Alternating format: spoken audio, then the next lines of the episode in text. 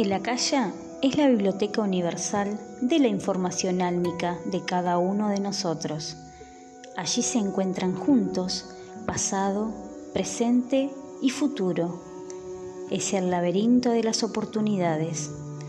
Entrar en los registros de uno mismo significa autoconocimiento. Leer los registros de otro ser implica introducirse en el mundo interior del otro, que soy yo mismo, con amor puro y sincero. Recordar nuestro pasado para revivir nuestro presente, aclararnos el hoy para preparar el mañana, reconocer que somos seres de luz trabajando para un bien planetario, pero por sobre todo trabajando para nuestro conocimiento personal.